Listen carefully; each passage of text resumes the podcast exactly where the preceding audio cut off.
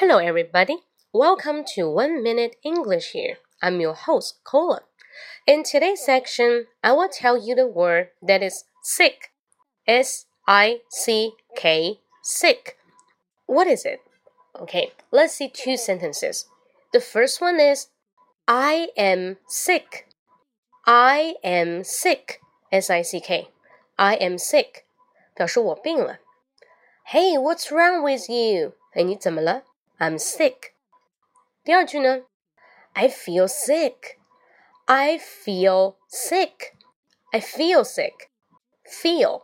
F I E E L. I want to throw up. I want to throw up. 我想吐。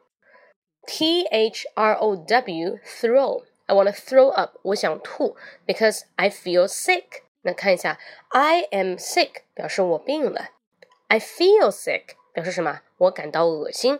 清楚了吗？这两句话，I'm sick 我病了，I feel sick 当中只要改一个词呢，两句话就完全不一样了。所以记住，千万不要用错。好，更多分享呢，大家可以关注我的微博啊，我的新浪微博号是英语脱口秀，我叫施磊啊，搜一下英语脱口秀，我就会排在第一位，好吗？So hope you like it. See you next time. Bye bye.